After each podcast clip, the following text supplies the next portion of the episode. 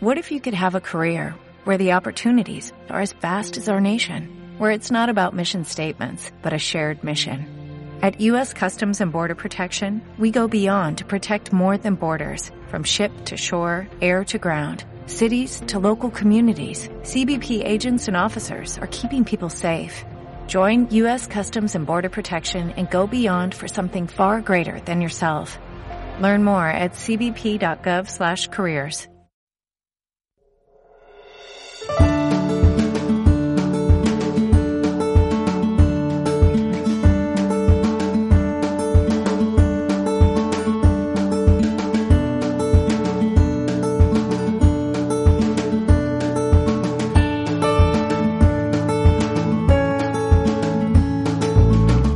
Hola amigos de Moto1 Pro, estamos hoy con Xavi Chivite, que es una de las personas que más saben de motos eléctricas de España y de Madrid, porque ellos tienen un concesionario aquí en un pueblecito pequeño de Madrid, en Torlodones, que se llama XR Motos, que llevan desde el año 2011 dedicándose a la venta y a la reparación y al mantenimiento y a la adaptación de los vehículos eléctricos, fundamentalmente de dos ruedas.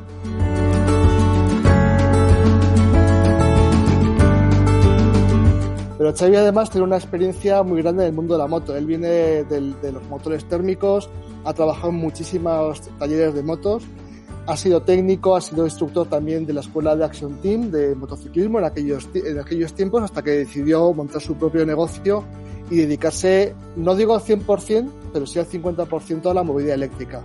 Xavi, buenas tardes. Hola, buenas tardes. ¿Qué tal? ¿Cómo estás? Bien, y muchas gracias por, por atendernos, porque eres de las personas que más confianza me das a la hora de hablar de, de movilidad y de motos eléctricas, porque siempre hablas con muchísima naturalidad de ellas, no con grandes números ni con grandes cifras, sino hablas con, desde el punto de vista de las personas. Sí, claro. Soy usuario de siempre y, y bueno, y realmente no creo en ni el blanco ni en el negro. Creo que siempre es una escala de grises y creo que la movilidad eléctrica pues aporta mucho blanco y, eh, en eso estamos, ¿no? Eh, te quería corregir ahí un poco.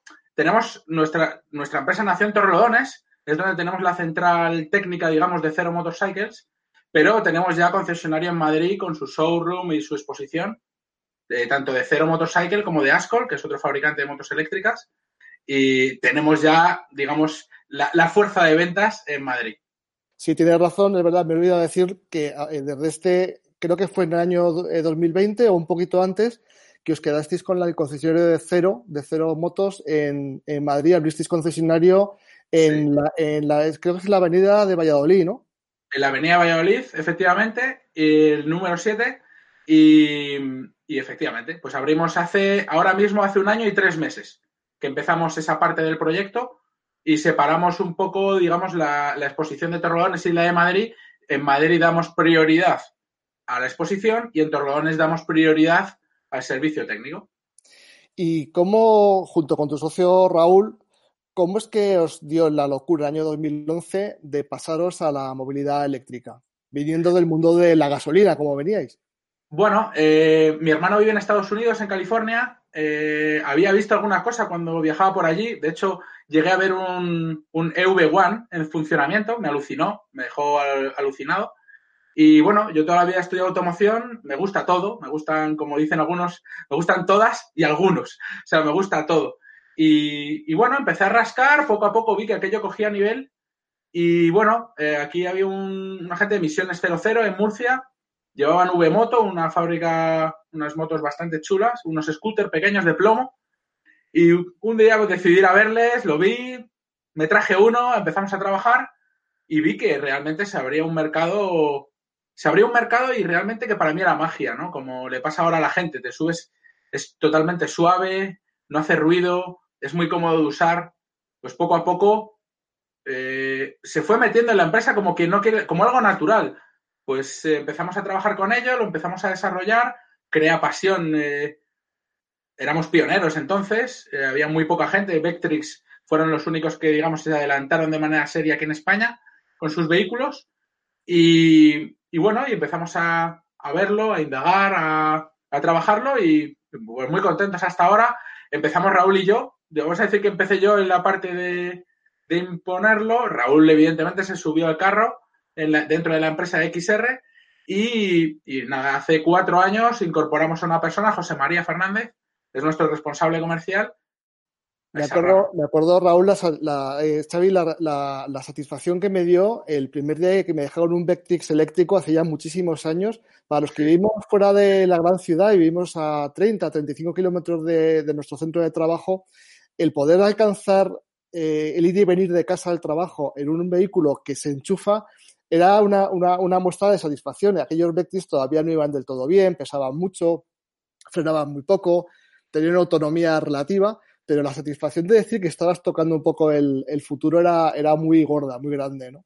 Es que, es que el vehículo de Vectrix en 2006 estaba absolutamente... O sea, esa, esa yo creo que no, no llegó a cuajar el proyecto porque es que fue demasiado pronto y demasiado bien hecho. Porque quitando problemas con las primeras unidades, con las baterías de níquel cadmio y níquel metal hidruro, pero hay que reconocer que en 2006, igual que te pasó a ti, se te clavó algo que dijiste, bueno, esto, no sé, es como si, como si cogiéramos una moto ahora que no tiene ruedas y que vuela. Entonces dirías, oye, es que me he subido una moto que no toca el suelo, pues era lo mismo. Como Martin McFly en, Regreso al Futuro, casi. Y, siempre he sido muy enamorado de las, de las Cero. Cero es una marca que lleva muchísimos años haciendo unos productos espectaculares. Yo creo que fueron las primeras, y corrígeme si me equivoco, las primeras motos que podíamos considerar motos eléctricas concebidas como motos.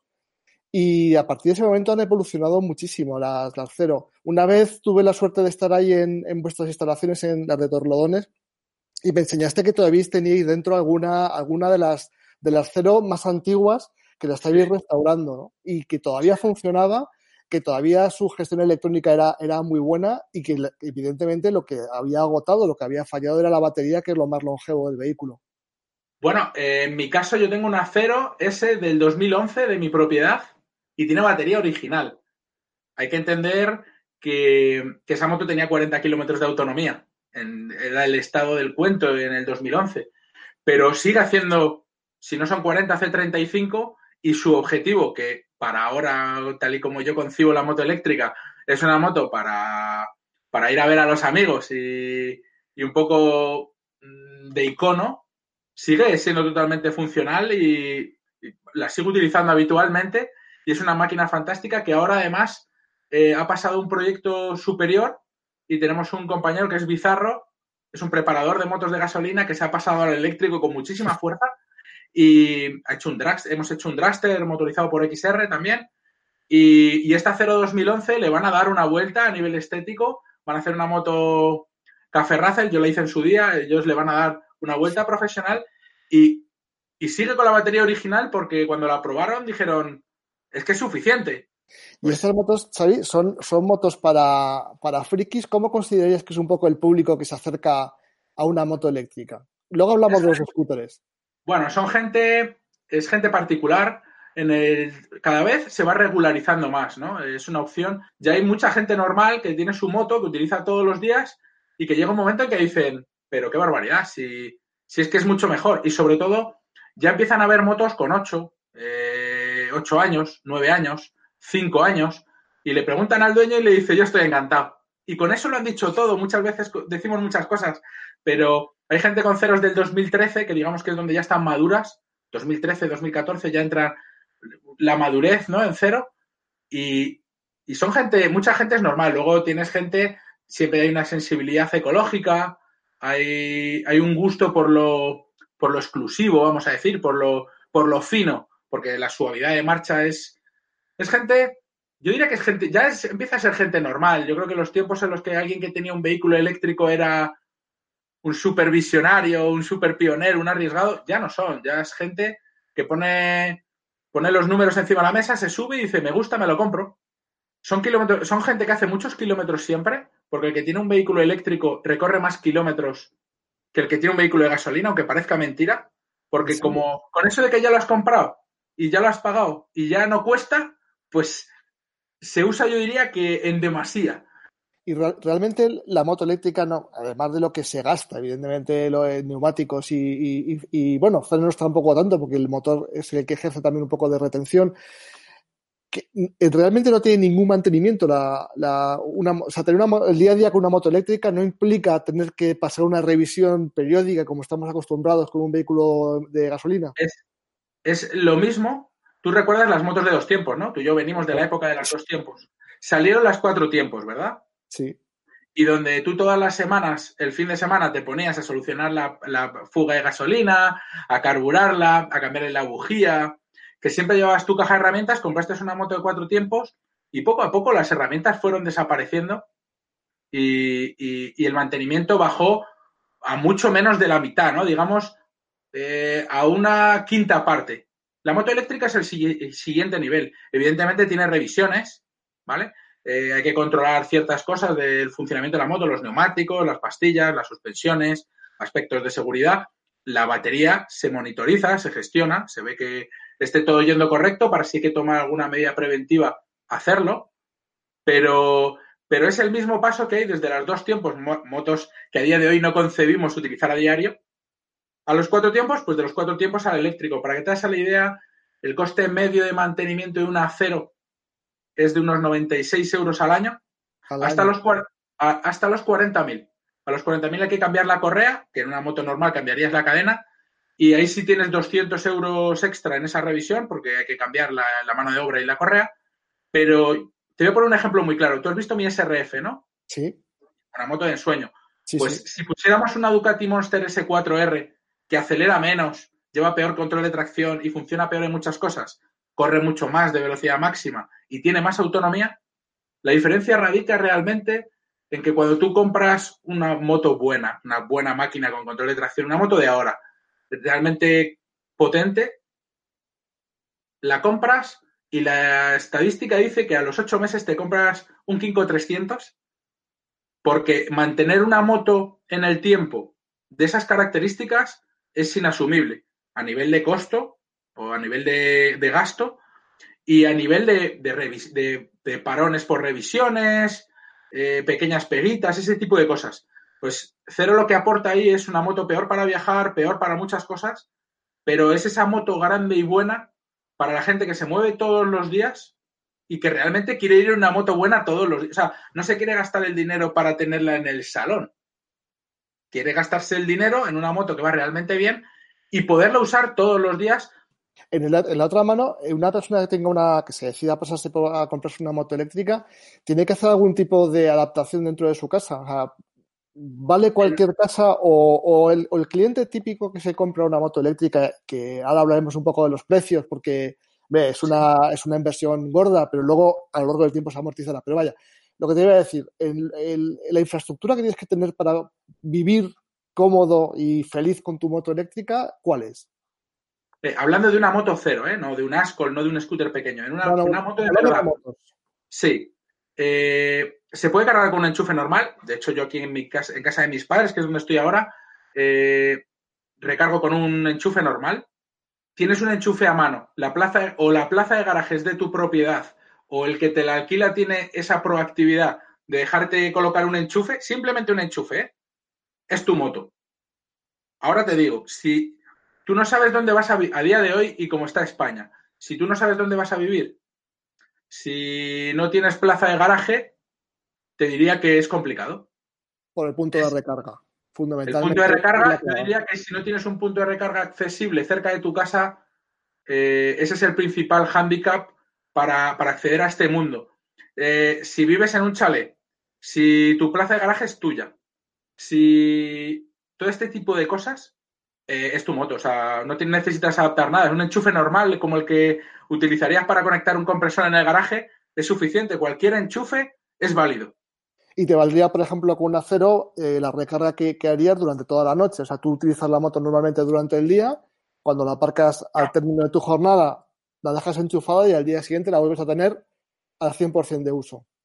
A ver, esto está feo decirlo, pero hoy he ido a Alcalá de Henares con la SRF. Eh, he ido, he hecho una gestión que tenía que hacer porque tenemos un problema con los transportes debido al coronavirus. Hemos vuelto, he vuelto y, y le he puesto a cargar en un enchufe en casa de mis padres tres horas la tengo otra vez llena para recorrer otros 180 o 190 kilómetros sin ningún problema.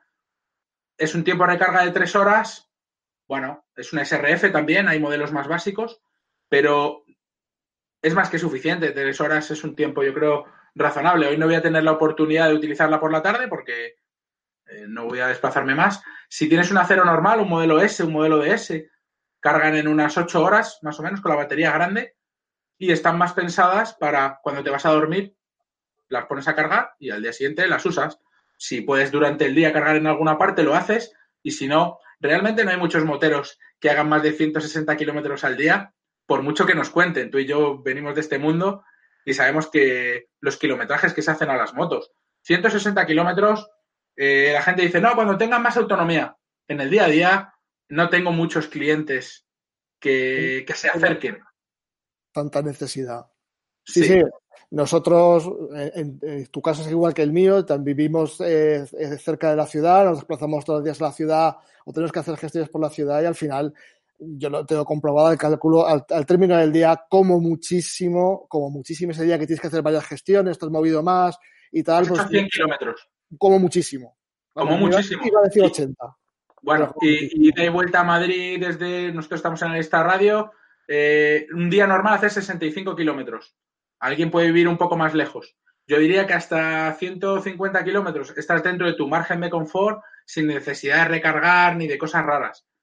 Eh, más, bueno, más requiere invertir más.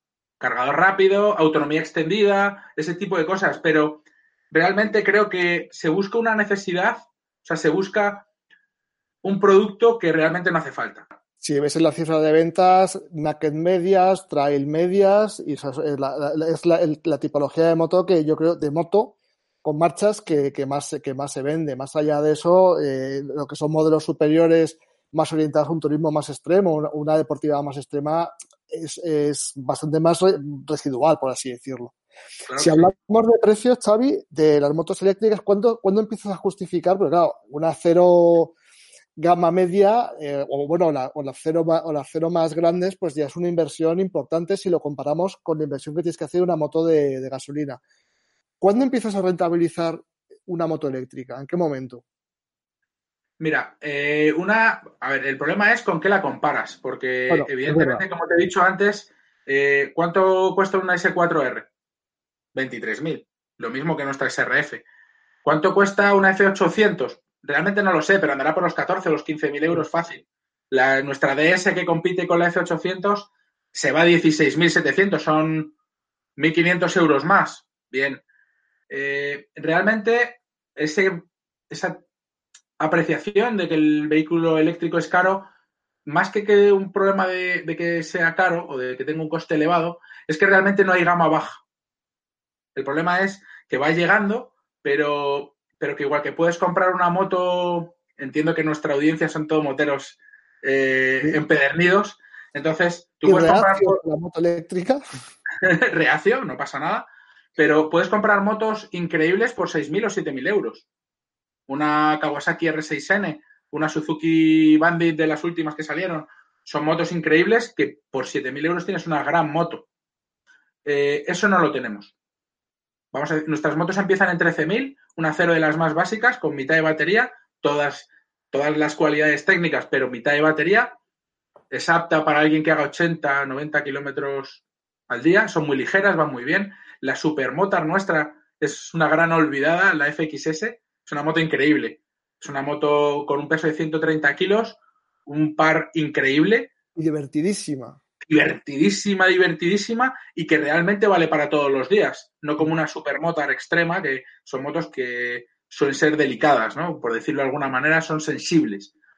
Sí, cuando se, cuando se, si pones una moto de categoría parecida, vamos a decir, un 10% más barata en gasolina y, y de prestaciones similares, que normalmente suele ser, nuestras motos llegan hasta 200 kilómetros por hora, pero aceleran más que ninguna esto es un hecho, solo hay que ver los números, ¿no? Tienes una respuesta siempre lista para entrar a nivel de seguridad, es una pasada.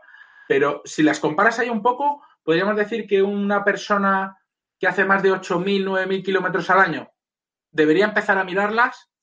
Una persona que hace más de 10, 12, eh, lo, tiene, lo tiene que tener claro. Y si está encima, por encima de los 15.000 y no hace viajes regularmente, está perdiendo el tiempo. O sea, de hecho, la gente ahora intenta comparar a día de hoy y entonces entran los futuribles, ¿no? A mí me gusta irme para atrás. Vamos a ver a alguien que compró una F800 en 2013 o alguien que compró una DS en 2013. Y vamos a ver qué averías han dado, cuál es su vida, cuál es su valor de reventa. La gente tenía mucho miedo con el valor de reventa de los vehículos eléctricos. Ahora mismo no sé si es que estamos en una burbuja, pero solo hay que ver el precio de las motos eléctricas de segunda mano. Los clientes están muy contentos, el que cambia compra la nueva y le deja esa vieja o anterior a alguien que no podía comprar la nueva, que no podía acceder a esa gama. Pero el precio está ahí, tienen un valor de reventa realmente importante. Entonces, eh, ¿cuánto para quién? Yo pondría esa línea, ¿no? Un poco por encima de los 8, 9, 10 mil kilómetros al año. Piensa que lo mismo, independientemente del tema medioambiental, que lo vamos a dar como valor cero, como que nadie lo valora, porque es una realidad. La gente, nuestro cliente normalmente sí tiene una cierta sensibilidad, sensibilidad hacia eso, pero hay muchos que no, que les gustan porque van bien, porque aceleran bien y porque les gusta cómo va, no, no por un tema solo medioambiental. Si quitamos el tema medioambiental, yo diría que por encima de 10.000 kilómetros, dale una oportunidad, pásate a probarlo y conócelo ya veremos a ver si eres motero como, como, tú y como yo de toda la vida, seguramente te cueste dar el paso. Pero, por, Por poner una referencia, viviendo como vivimos tú y yo eh, a 30, 35 kilómetros de Madrid, eh, sin viajar, si quitando viajes que hagamos con la moto, a mí me sale al año unos 10.000 kilómetros. Más o menos por la, alguna revisión de 10.000 kilómetros a la moto térmica que tengo actualmente y me sale esa cantidad. Si todos los días usar la moto para simplemente para desplazarte a centro de estudios o trabajo. Hablando, Xavi, un poco de, cómo se organiza eh, Cero en, España. Sí.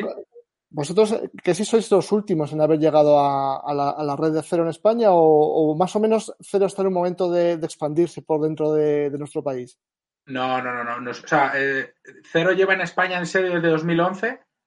Empezó Xavi, una persona que ya no está con nosotros, hizo un gran trabajo Luego estuvo como importador eh, Trail Racing, ¿vale? Con Montero. Y después pasó Next Motorbike, que es el importador actual. Y hay una red de concesionarios, eh, no diría que importante, pero ya con un cierto nivel. Si lo consultas en la página web, nosotros fuimos de los primeros, pero hubo gente antes que nosotros. En Canarias está nuestro compañero Ezequiel, lleva muchos años. Eh, en Barcelona también hay gente que lleva muchos años. Eh, no sé, recuerdo, pues Jordi Vitamina, está eh, la gente de COP de Gas también, ya mucho tiempo. Y, bueno, nosotros empezamos en 2016 con cero. Cogimos, primero apostamos por Bramo, que seguimos trabajando con ello, aunque el producto está descontinuado. Y, cero empezó en 2016. Habrá unos, diría que 15 o 18 puntos de, venta. Y bueno, eh, yo creo que va más poco a poco va más. Es un fabricante americano, tiene sus particularidades trabajando, son muy serios y creo que Cero como marca, pues habla por sí solo, si investigas un poco. En 2013 las motos no eran, no, daban lo que se esperaba a nivel de, de durabilidad y fuera del periodo de garantía, que entonces era de dos años, en 2018, o sea, seis años después de haberte vendido la moto, te llaman por teléfono, te mandan un correo y te dicen, oye, su moto hemos detectado que no es lo que le prometimos, que no. Entonces decían que tenía 500.000 kilómetros de, vida la batería. ¿Mm? Eh, aquellas celdas de aquel fabricante no dieron esa expectativa de vida, modelos 2012 sobre todo. Y si tu chasis está entre este y este, te damos prácticamente lo que pagaste tú por la moto. O te descuento un poquito más y te compras una nueva. Eh, luego tiene otra jugada, es el mercado cero no ha tenido competencia ha desarrollado su propio producto en libertad. Tiene un lema que es eh, más simple, mejor, o sea, tecnológicamente avanzado lo más simple posible.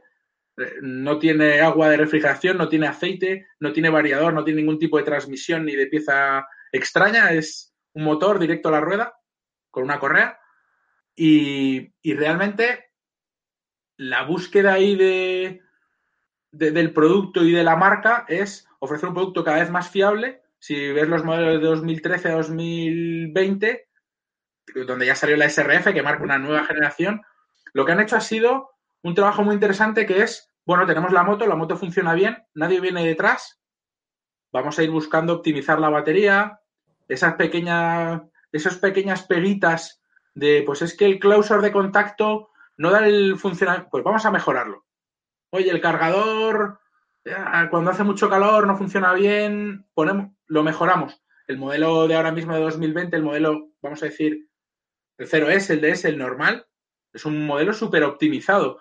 Y han ido optimizando, cada vez los motores disipan más temperatura, aguantan más tiempo a tope. los últimos motores R es una barbaridad.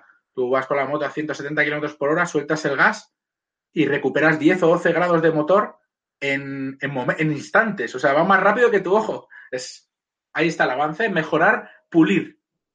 Tercero, ¿qué destacarías? ¿Motor, chasis o la gestión de la electrónica o las baterías? Yo, hombre, eh, el motor funciona muy bien, eh, es un motor muy fiable, pero a nadie sorprende que un motor eléctrico vaya bien, vamos a ser sinceros, los motores eléctricos van bien por naturaleza.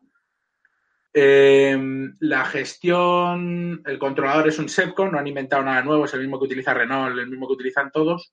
Y yo diría que el conjunto del Z-Force, el pack de baterías, con su vida, o sea, la vida útil que tiene y, el rendimiento que da, yo creo que es la clave, ¿no? De, todo, de hecho, es el único fabricante que ofrecen cinco años de garantía en las baterías. Antes decían 500.000 kilómetros, todos sabemos que es una falacia porque nadie va a hacer 500.000 kilómetros una moto. Y ahora ya ponen directamente eh, sin límite de kilometraje. O sea, todos los que tú puedas hacer en cinco años, yo te los cubro en garantía. Y no arriesgan, ¿eh? O sea, no es una garantía que digas, no, es que no se cambia. Llevan unas celdas Farasis muy evolucionado y el software, el software, que es lo que no tienen otros fabricantes que vienen nuevos, esa experiencia les marca la diferencia. Cuando tú haces una revisión de tu cero, yo descargo toda tu información en, el portal, actualizo el firmware si es necesario y esa información se, le, se la queda a cero. Entonces pueden determinar, mira qué curioso, en España cuando las dejan al sol y luego las cogen, pues esto, pero es un problema totalmente diferente del de un noruego, que la ha dejado por la noche, se ha helado, entonces van mejorando el algoritmo, cada celda trabaja de manera independiente, eh, tiene muchísimo, tienen un conocimiento muy extenso acerca de qué pasa con una batería.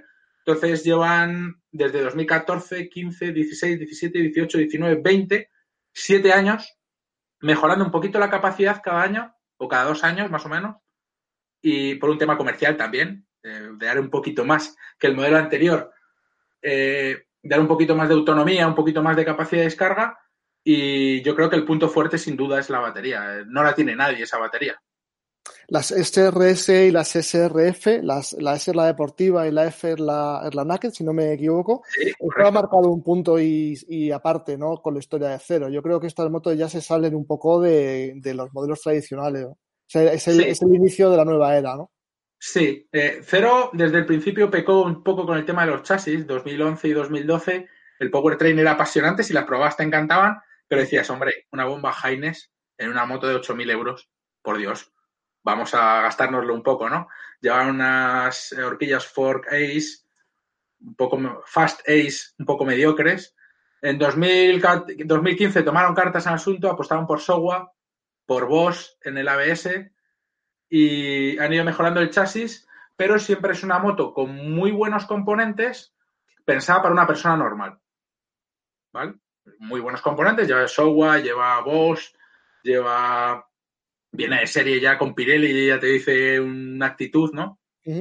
Pero efectivamente, cuando llegas al modelo 2020, pasan del modelo de alguien, de la lógica, pierden la lógica, pierden el, el decir esto es lo que hace falta y entran al mercado de la pasión. El control de tracción, cornering, integrado con el sistema de motor, bueno, ya los has visto, eh, frenos de 300 una unidad de medicina inercial para, para, para poder eh, hacer que el ABS funcione en curva y, y también la tracción, ¿no? Sí, es, es, increíble. Tú llegas a una curva, cuando estás en el ápice con la moto totalmente tumbado, miras al final de la curva, aceleras a tope y se encargan de todo. Y es que los moteros de toda la vida, bueno, ya están también las motos de gasolina, pero el trabajar con un motor eléctrico en el límite es muy fácil, porque es muy fácil, no es cortar una chispa o cortar inyección, es suavizar la onda para conseguir un no sé, te sientes como un piloto de MotoGP de alguna manera.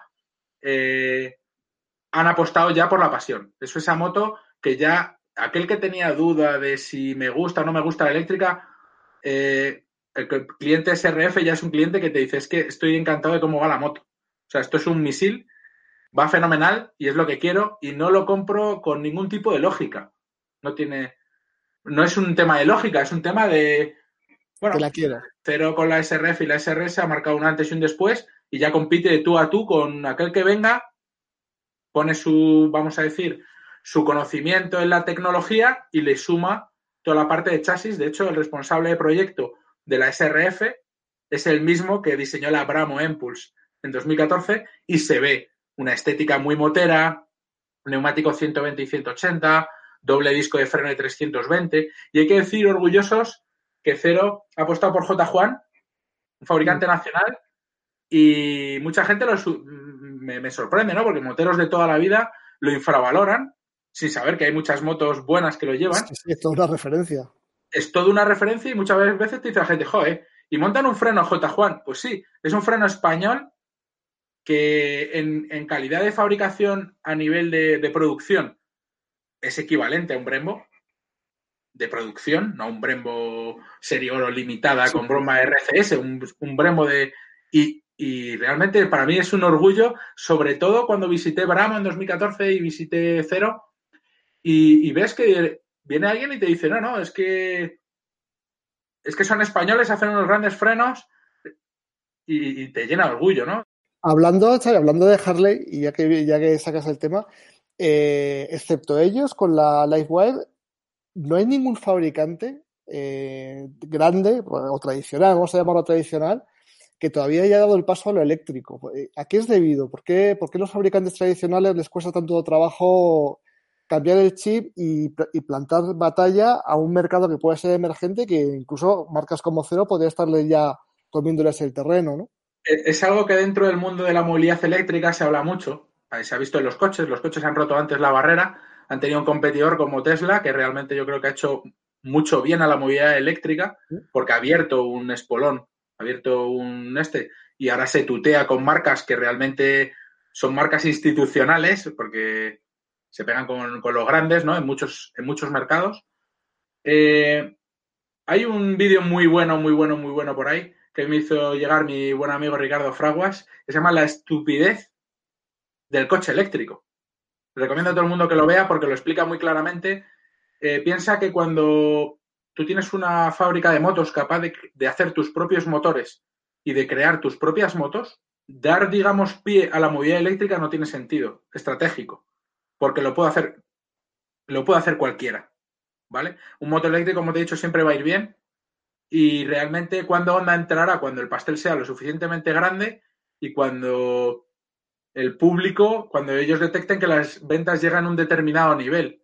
Esto ahora mismo está considerado como un mercado de nicho, aunque estamos penetrando en el mercado yo creo que de una manera bastante eficiente. Pero para, para un fabricante de primer nivel, las ventas que pueda tener cero en el mundo son irrisorias. Son ni dignas de tener en cuenta. No, todavía no, no, es un peligro, ¿no? No es un peligro, no les merece la pena. ¿Y por qué? Si, o sea, fabricar un motor de gasolina requiere un nivel de ingeniería importante. Vamos a amortizar nuestras líneas, vamos a amortizar nuestro conocimiento y cuando no tengamos más remedio, procederemos a entrar. Y entrarán seguramente con fuerza pero a día de hoy, quitando Harley Avison, que como sabes lleva cinco o seis años intentándolo, tan fácil no será. Eh, la Live by Wire lleva lista y en pruebas desde 2013 o desde 2014 y todavía sabemos que la sacan, pero la quitan, pero les cuesta encontrar la tecla, algo habrá que no sea tan fácil. Hombre, quizás, quizás coincidas conmigo que también el, las normativas euro, que cada vez van a ser más restrictivas, también van a forzar un poco a que a, lo que le llaman ahora la, descarbonización, ¿no? Que cada vez sea más, más complicado ya no fabricarlo y desarrollarlo, sino eh, vender un motor térmico, ¿no? Bueno, es que eh, en, el, en, el, entre todos hemos creado un escenario, ese escenario en el que cuando tú y éramos chavales ibas a lo que daba tu moto. ¿vale?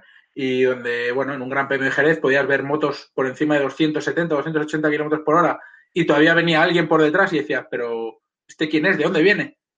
Esto ya ha desaparecido, se ha muerto, es algo, forma parte del pasado. En el nuevo horizonte, donde las motos, como tú bien has dicho, medias, campan a sus anchas, pues cada vez tiene más sentido. Entonces, realmente el escenario le viene a ver. Yo siempre pongo un ejemplo de una moto que le tengo muchísimo cariño, que es a la de Ubil, la Honda de Ubil. Tuve una con 220.000 kilómetros de las de carburación y fue una gran compañera. Y cuando yo la compré era una moto poco adaptada al mercado. Era un motor de reveré súper fiable, con cardan, no gastaba nada. Era lo más cercano a una moto eléctrica, ¿vale? Pero no tenía ningún tipo de... Era muy anodina, pero era una gran compañera. ¿Qué es lo que pasaba? Que no andaba.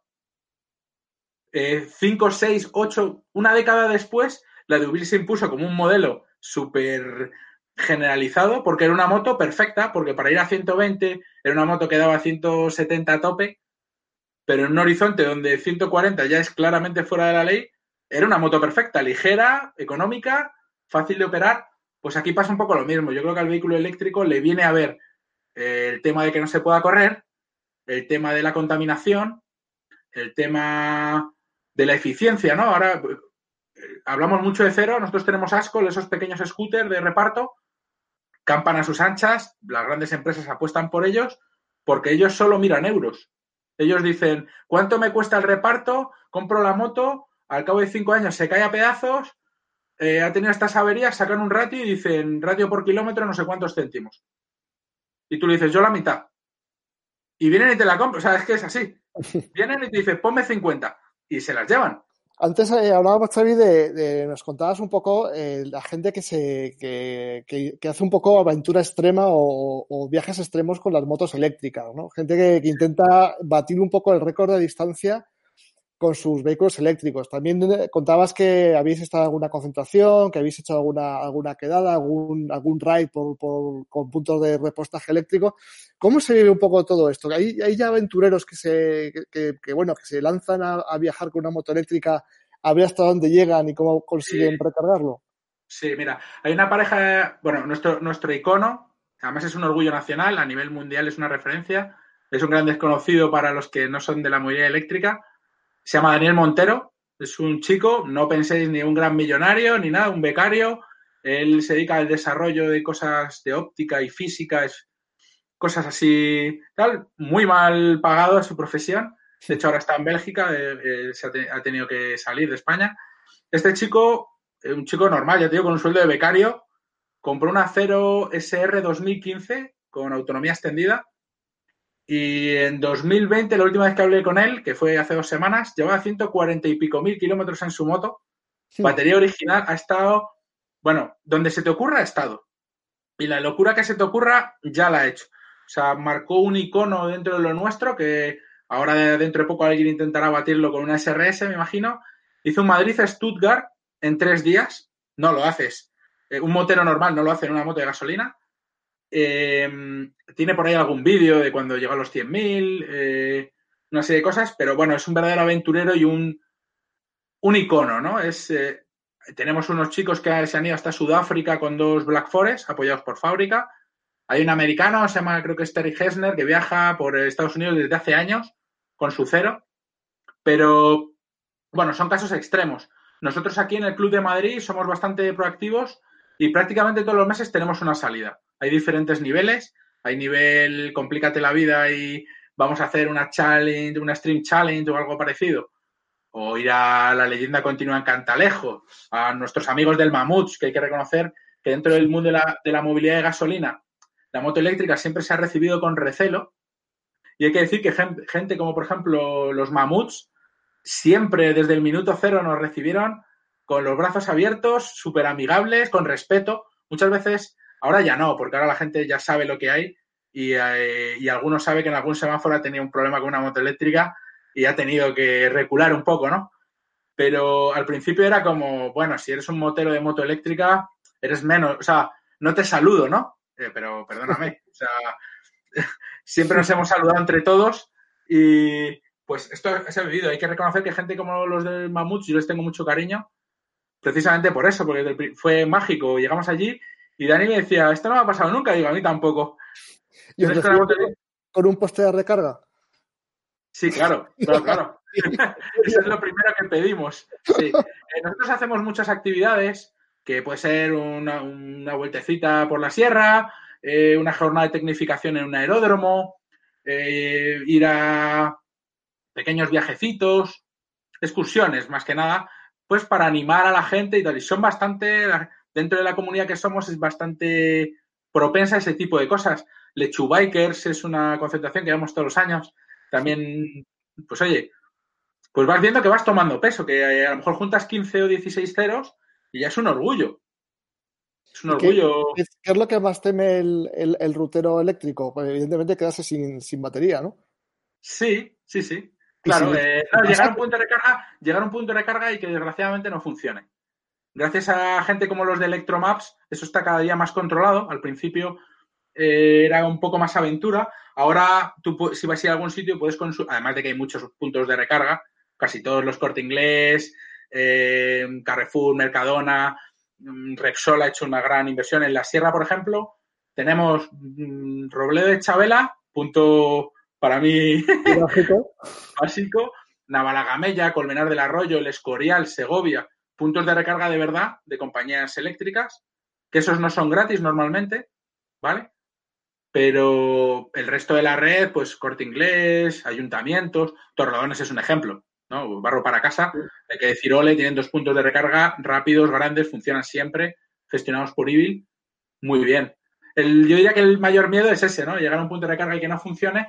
Y gracias a plataformas como Electromaps, cada vez que vas y recargas, cuentas qué tal te ha ido y si has tenido algún problema, entonces cuando vas a un punto ya estás sobre aviso y... con tu aplicación buscando la ruta ya te lo vas trazando con, los sitios de repostaje, más o menos para...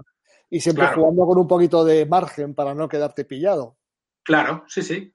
Totalmente. También te digo que eso es al principio. Cuando yo pongo un ejemplo, cuando tú te encuentras con alguien que tiene un coche eléctrico o una moto eléctrica y le miras a los ojos y le preguntas, ¿qué tanto por ciento llevas ahora mismo en la batería? Y te dice un 27,5%. Ese acaba de llegar a mi mundo el que se mueve ya en un vehículo eléctrico, de, por que ya lo ha integrado en su vida, te dice suficiente. No sé si me entiendes. Sí, sí, sí, eh, es algo que he estudiado en todos estos años de experiencia. La gente está muy preocupada con cuánto me queda, cuánto llego, a dónde llegaría. No. Eh, yo tengo mi moto, he ido a Madrid, luego a Casa Rubios del Monte y vuelta. Estoy dentro de mi área de confort. Eh, si estoy fuera de mi área de confort, te diré, pues estoy al 23%. De tu, de tu, radio, de, acción. Que también veo que hay bastantes ayuntamientos o que, apuestan por, dotar a sus, a sus vehículos de servicio dentro del ayuntamiento por vehículos eléctricos. También es otro campo también de, venta, por así decirlo, de, distribución eléctrica. Piensa, mira, delegación de gobierno, eh, equipamos una flota hace poco de Ascol de reparto para la, para la valija, que reparten, vamos a decir que presidencia de gobierno no manda las cartas por correo, sino que las lleva un mensajero propio en mano, vamos a decir. Utilizan Ascol. Eh, el Ayuntamiento de Madrid apostó por Cero Motorcycle hace tres años. Tienen motos de enduro en la casa de campo, tienen DS en los distritos de centro y hicieron una, una inversión importante. Fue un proyecto para nosotros muy bonito. Policía de Torrelodones, Puerto de Valencia, en Málaga, hay muchísimos ayuntamientos. En el uso policial, una moto eléctrica es el siguiente nivel. Piensa que una moto normal, tu Triumph, en una cabalgata de Reyes revienta. Sí, sí, evidentemente. Con el embrague a la mitad, el electroventilador tirado durante cinco horas, le vas, para adelante. O sea, la destrozas. Eh, en una maratón corriendo, como fue hace poco el maratón de Madrid, 180 kilómetros entre unas cosas y otras, tal, una moto normal al ritmo de un tipo corriendo, más luego el tipo de un tío en bici, revienta. Ahí la moto eléctrica, policía te lo dice, no se calienta, no me castiga el embrague, es fácil. La gente no lo ve como una agresión, ¿no? Porque tener una moto monocilíndrica al lado, vibrando, y con el escape a 85 grados, no es plato de gusto. No. Ahí, ahí va muy fuerte. Hay muchos ayuntamientos, Torrelodones, otra vez variando para casa. Tenemos dos motos ahora pendientes de entregarse dentro de muy poco, dos de ese, ya las verás. Apostaron con protección civil, también, hace pioneros, 2015 creo que fue, compraron dos Govex, nos compraron dos Govex 3.4 y para ese tipo de usos, protección civil, policía, es indudable, ¿no? Eh, imagino que también si tiene también futuro el uso de la moto, de, las motos por el campo, antes hablabas de, de las motos que utiliza eh, que utilizan por la casa de campo, eh, el vehículo eléctrico también tiene mucho futuro a la hora de utilizar como, como medio de transporte off-road, ¿no? Sí, claro, sí. Hay una eh, vamos, vamos, a decir, vamos a decir que en el tema del off-road, la máxima, tú y yo lo sabemos, es más vale un kilo menos sí. que un caballo más. las motos son bastante ligeras, lo que sí que hay que decir es que si tu vuelta de enduro es de menos de 100 kilos, la moto eléctrica, lo que mucha gente de la gasolina no entiende es, contra más rápido vas, menos eficiente es. O sea, una moto eléctrica 200 es muy poco, se le acaba rápido la batería. Sin embargo, en ciudad es fácil que cualquier moto eléctrica haga 250 o Policía de Madrid tiene motos con el reloj que va aprendiendo cuál es la autonomía en función de tu uso, motos por encima de los 320 kilómetros de autonomía. Es imposible hacer en un día 320 kilómetros en Madrid. Es más, un policía es difícil que llegue a recorrer 60. Pero en el campo, que la velocidad media contra más trialera sea y más, vamos a decir, eh, complicado sea el asunto, más moto llevas. Sí, de hecho ya hay, hay bueno, el campeonato este del mundo de, trial con motos eléctricas, que además que ya tenemos varios campeones del mundo españoles. Creo que el último fue Cabestein, que es un piloto que viene del, del trial tradicional, también campeón del mundo indoor con la gas gas eléctrica eh, hizo unos resultados espectaculares y la moto funcionaba casi casi tan bien como los motores de dos tiempos por ese por ese punto de paz. Y esto me viene al caso por preguntarte una cosa que siempre me ha llamado la atención y perdón por la ignorancia. Eh, ¿Es necesario una caja de cambios en una moto eléctrica? En el tema del off-road, la gente dice que sí es necesario tener una, una caja de cambios. he visto prototipos, por ejemplo, una de las cosas que, que, que, Kinko, en el prototipo que presentó de moto eléctrica, el, el Rebonex creo que se llama, destacaba que le había metido una, una transmisión manual. Eh, Bramo no, descubre nada nuevo. Bramo tenía una caja de cambios de seis velocidades. ¿Pero qué sentido tiene? Eh, a ver, tendría cierto sentido. Eh, aquí te luchas con el tema comercial. Si tú un motero de toda la vida le dices que la moto no tiene cambio, te dice que es un scooter queda esa reminiscencia del pasado desde mi punto de vista. Una de las ventajas que tiene es precisamente esa. Si me tiras mucho y me dices es que quiero una utilización muy particular, te diría que normalmente con dos velocidades sería suficiente, una corta y una larga, porque el motor eléctrico no tiene esa curva de par de un motor normal que a 1000 o 2000 no tiene fuerza y a 8000 sí y luego a 9000 no. Es totalmente constante. Si tú lo quieres pasar todo al suelo, lo tienes. No tiene demasiado sentido pero sí que veremos seguramente en el futuro con coches de alta o motos de altas prestaciones, a lo mejor alguien valora la opción de meter dos velocidades. Eh, has dicho antes las gargas de trial. Yo creo que en el trial la moto eléctrica va a salvar el trial. Acuérdate lo que te digo dentro de. Hoy suena tontería. Eh, el trial es una, una disciplina fundamental dentro del motociclismo que aporta muchísimo. Sobre todo genera cantera, aunque veamos un público muy envejecido, pero yo creo que es el mejor paso. Yo, mi hijo, me gustaría que se hiciera alguna modalidad al principio, fuera el trial. Y en el trial es superior en todo. O sea, eh, para hacer un interzona no necesitas una gran batería, por tanto, la moto va a ser muy ligera. Potente, puede ser tan potente como quieras y tan modulable como quieras. Y hay fabricantes, Electric Motion, es un fabricante a tener en cuenta. Eh, a nivel de público general, no, no del campeón del mundo, el trialero, ¿qué tal? Ya se empiezan a ver y el grado de satisfacción es muy importante. No, de hecho, Electric Motion tiene a, Marco Lomer también, campeón del mundo, trabajando en sus, en sus filas. Fue una de las personas que desarrolló la gas eléctrica, con lo cual ahí eh, está claro que yo creo que es la disciplina donde más claro veo que el paso al, a lo eléctrico puede ser lo, que impuso un poco al, al off-road eléctrico hablando un poco del futuro, eh, y hablando también de Kinko, que había otra idea que me gustaba mucho, que era el, sistema este Ionex que había sacado, que pretendían o pretenden hacer un sistema de baterías universales. ¿Esto es un sueño o porque realmente sería lo ideal, ¿no? Que tuvieses unos puntos de recarga, no, no unos puntos de recarga, simplemente un sistema que tú dejas una batería, cargas, metieses otra batería al, al vehículo y siguieras haciendo kilómetros sin tener que parar, ¿no? Mira, Renault lo intentó con los primeros Fluence. Ha habido fabricantes que han valorado esa posibilidad. y no ha habido ningún proyecto de, los coches que haya llegado hasta el final. Eh, nosotros utilizamos un sistema parecido con Ascol, sus baterías son intercambiables, entonces cuando tienes una flota operando puedes tener baterías cargando y baterías funcionando y simplemente es lo que llaman swapping o las motos de, compartir de Madrid, las motos de sharing, utilizan este sistema, pero siempre dentro de la misma marca y siempre dentro de la misma propiedad, porque al final, pues tú sabes cómo has cuidado tu batería, el otro no tanto, y a mí me parece utópico a día de hoy pensar que todos los fabricantes se van a poner de acuerdo en hacer un bloque de batería con el mismo voltaje, intensidad, comunicación. Creo que cada uno va a intentar defender su propia tecnología y su propio avance y además piensa en cómo está el estado de la técnica, ¿no?